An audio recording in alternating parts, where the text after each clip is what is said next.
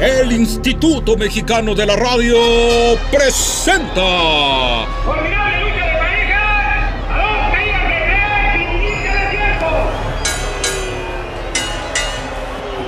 La desinformación científica y los mitos provocan grandes confusiones y situaciones de riesgo.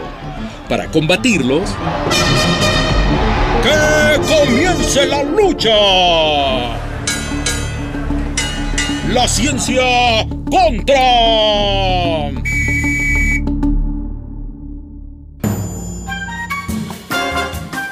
Bienvenidas, bienvenidos y bienvenides a este su programa que comienza la lucha, la ciencia contra. Acompáñanos a desenmascarar mitos, a dechongar a la información falsa.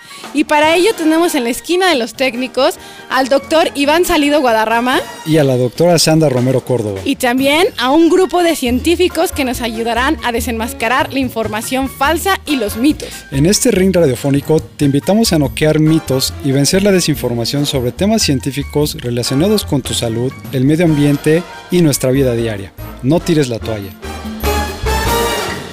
El día de hoy, hoy vamos a romper mitos en torno a la equidad en la ciencia.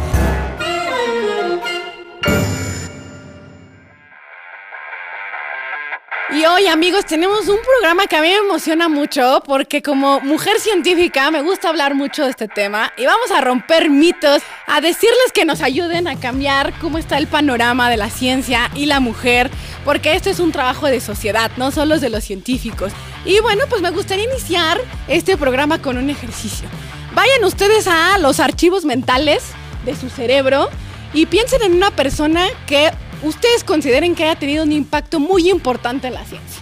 ¿Quién se les viene a la mente? A ti, Iván, ¿quién se te viene a la mente? Pues definitivamente Albert Einstein o quizá Isaac Newton. Pues sí, ¿no? Grandes científicos que cambiaron la historia con sus conocimientos, pero seguramente a muy pocos de ustedes se les vino a la mente una mujer científica. Y de ahí vienen muchos mitos. Pues algunos podrían decir, pues no hay mujeres científicas simplemente porque pues las mujeres no han contribuido a la ciencia. ¿No? O la mayor parte de los inventos los hicieron los hombres, o quizá los descubrimientos más importantes de la humanidad nunca los ha hecho una mujer. O pues que solo ha sido recientemente, durante las últimas décadas, que las mujeres nos hemos incorporado a la ciencia. Pero eso en realidad seguramente es más mito que verdad. Entonces, bueno, pues Iván, ¿qué consejo nos estás dando para ver si este es un mito y empezar a dar estos golpes contra la desinformación, contra la información falsa que hay en torno al papel de la mujer en la ciencia? Definitivamente es un tema transversal del quehacer científico que se interseca con otras áreas de sociales, culturales, económicas. Y para empezar, o sea, podríamos ir revisando, pues desde un punto de vista quizá histórico, qué es lo que sabemos, ¿no?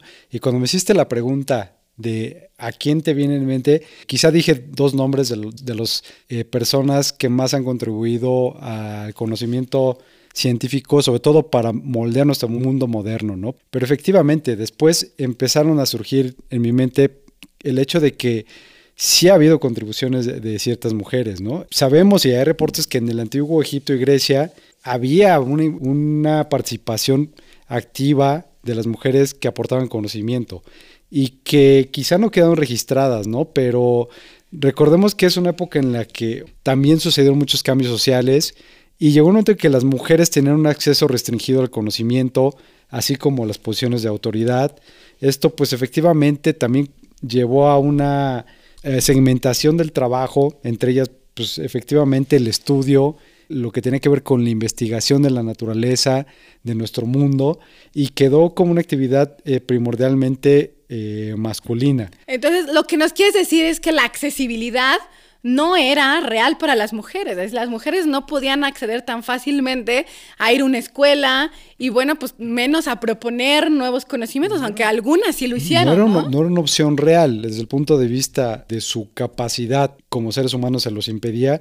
Socialmente y culturalmente sí empezamos a poner estas barreras. E incluso en algunas épocas en las que empezaban a recuperar o se empezaba a tener comunidades de mujeres que empezaban a recuperar esta capacidad de, de, estudiar la naturaleza, pues venían asociadas con características negativas, ¿no? Por ejemplo, típicamente se hablaba de que las mujeres que tenían conocimiento de herbolaria, de lo que sería, hoy vamos a decir, la, la farmacognosia, eh, pues eran acusadas como brujas, ¿no? Eran- Ay, esto, esto sí y- se sintió feo, ¿eh? Pero esquivamos ese golpe. Sí, Y ¿no? seguimos en este ring Sí, o sea, tal- radiofónico. También se utiliza el término de brujo, pero, pero, pero es como, tiene otra connotación. La bruja y hasta la fecha se utiliza como un término que, que indica desprecio, ¿no? Pero sí hay ejemplos de mujeres, ¿no? Quizá no le sonará, quizá sí, el ejemplo de eh, María la Judía, una alquimista que por ahí de, siglo XI eh, del año 1000, escribió importantes tratados y desarrolló técnicas e inventos sofisticados. Incluso ella fue capaz de, construir, dada la limitación de los recursos, de construir algunos instrumentos para destilar y sublimar sustancias, esencias, fragancias y estas, digamos, componentes que tienen una cierta actividad benéfica en la salud. No fue sino hasta el siglo XI donde en Italia algunas mujeres podía- podían ya asistir a la universidad.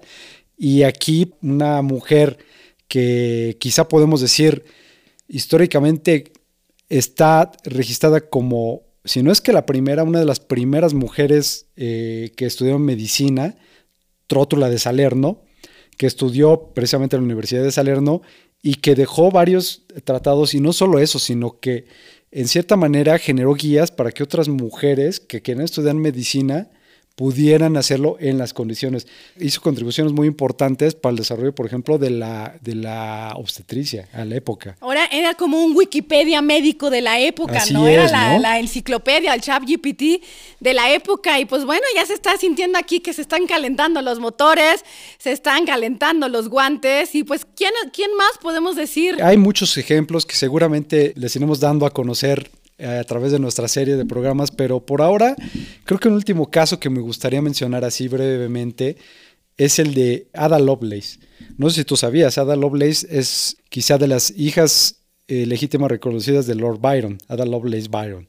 Pues ella fue una mujer que se dedicó al estudio de las matemáticas, de la física y que hizo Ahora no lo sabemos o poca gente lo sabe. Eh, a mitad del, del 1800 retomó varios de los estudios que, que, se tenían sobre las máquinas para calcular, que en ese entonces solo se utilizaban para calcular. Fue tan misionera para ver esto. Esto puede servir no solamente para calcular, sino para generar un algoritmo que se convierte en un programa. Ahora digamos que será un programa para computadora.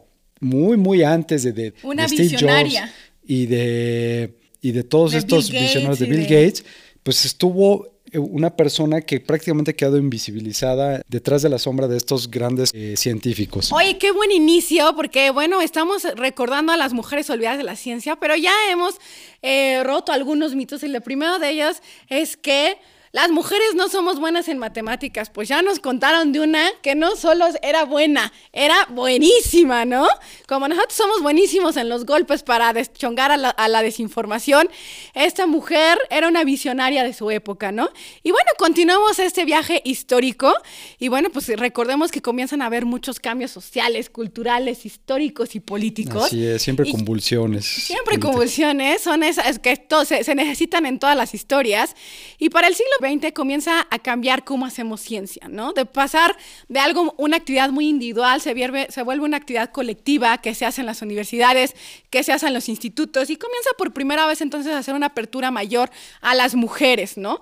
Se comienza a lograr progresivamente una igualdad de derechos con los hombres, que quiero decir que aún no se ha logrado, seguimos en la lucha, y las puertas de las instituciones comienzan a estar abiertas para las mujeres, ¿no? Pero bueno, pues, por ejemplo, eh, ustedes han tenido la oportunidad de hablar de Vera Rubin. ¿Tú, tú has escuchado de Vera Rubin? Vera Rubin. ¿No? No, sinceramente no. Bueno, pues ella fue una de las primeras personas que se preguntó por qué los cuerpos como las estrellas, aun cuando van a grandes velocidades, no se, no se desintegran, ¿no? Y esto fue entonces la base de teorías como de la materia oscura, ¿no? Entonces ya se habían pensado desde antes, había Una ya astrofísica. gente, una astrofísica, y había gente que ya había cuestionado estos fenómenos, ¿no? Imaginar cómo un cuerpo tan grande en el espacio que viaja a gran velocidad no se va desintegrando, ¿no? Y bueno, esta, este gran movimiento llegó hasta Hollywood. Una actriz, pero también matemática, Gerdy Lamar, También fue una, una gran visionaria de, de su tiempo, aparte de una gran actriz y productora. Y nada menos y nada más que es la precursora de lo que hoy conocemos el Wi-Fi. Pero fíjate su historia. Ella diseñó todo, tenía todo. Y cuando va a la patente, decide no presentarse con su nombre de mujer y utiliza un seudónimo de hombre para favorecer los trámites. Fíjate, o sea, incluso tienen, sabiendo que les iban a rechazar por el hecho de ser mujeres, tenían que presentarse con, un seudónimo masculino. Así es, imagínense, ¿no? Entonces, vean ustedes a lo que se han tenido que enfrentar estas mujeres olvidadas, pero no por no ser olvidadas, no brillantes.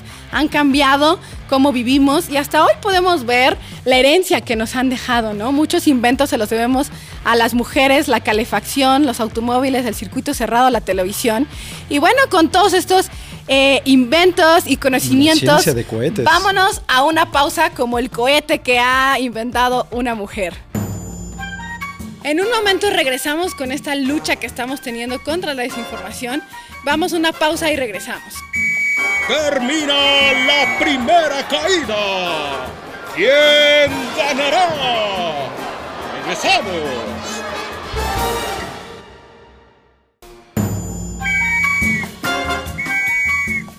Comience la lucha. Inicia la última caída. Adelante. Y estamos aquí de regreso en La Ciencia contra... Y bueno amigos, regresamos a esta lucha que estamos teniendo contra los mitos en la equidad, en la ciencia, el papel de las mujeres y las mujeres científicas olvidadas. Y bueno, ya saben que a mí me gusta el chisme, ya hemos visto que a muchos organismos les gusta el chisme, al Iván también, aunque siempre diga que no, créanme audiencia, sí le gusta el chisme. Y bueno, pues, ¿qué, qué chisme te gustaría contarnos Iván, de estas historias? Bueno, pues yo creo que podemos eh, hablar el caso de una figura muy importante y que prácticamente desde eh, la segunda mitad del siglo XX pues ha, dominado los cambios científicos y también sociales, culturales en medicina a un nivel nunca antes visto, ¿no? Y que precisamente ella durante gran parte de este, de este periodo que llevamos quedó como una figura olvidada. Y es el caso de Rosalind Franklin.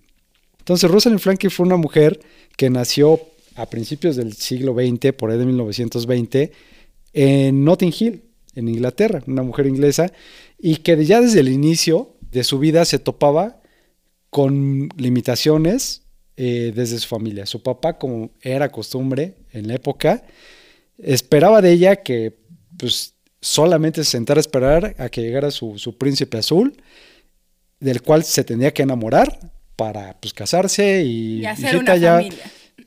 Eh, vuela porque ya, este, pues ya estás en edad de casarte, vámonos.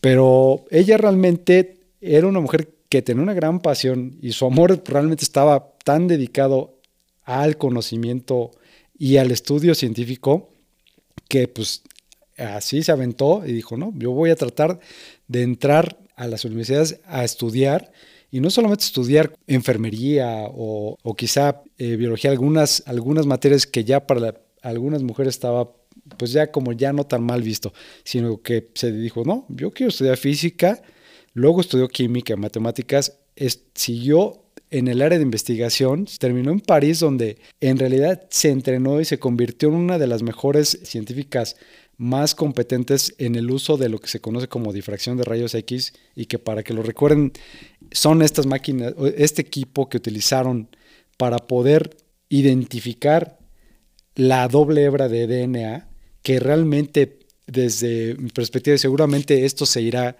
eh, aclarando más conforme más eh, llegue la Sí, historia. digamos que ella lo que se hizo experta es en sacar radiografías de las moléculas, ¿no? Radiografías de las Así como cuando usted va y se saca radiografía a su manita porque se pegó y casi se rompió el dedito. Bueno, pues Rosalind Franklin para ver estructuras de moléculas utilizaba esta misma técnica, ¿no? Y como ya sé que te gusta el chisme, pues eh, realmente a la de Rosalind nadie la, la- tomaba en cuenta con estos estudios de- del, del- del material genético. Sin embargo, había personas, entre ellos Maurice Wilkins, que era su colaborador, quien pues realmente vio que, que tenía potencial y que era importante esas imágenes que había producido. Y, y aparte ellos no se llevaban tan bien, ¿no? O sea, sí había una cierta desconfianza en, su, en su labor, tanto que Rosalind escondía en sus cajones parte de su producción científica, ¿no? Porque eh, tristemente esa desconfianza eh, era un signo de los tiempos y es decir que las mujeres, pues no, era raro ver una mujer científica, ¿no? Entonces seguramente lo que va a hacer es, es inservible. Bueno, realmente al final de la historia esto fue la base del trabajo que les dio el Nobel. No, a pero a ver, a cuentan, ya, no- ya nos fuimos un poco. Entonces, nos estabas hablando de que ella sacó fotografías, varias fotografías, Ah, sí. ¿no? Y ella, para tener eh, alguna, saber qué foto era, pues las tenía secuencialmente, ¿no? Entonces era la fotografía 1, 2, 3, 4 y así.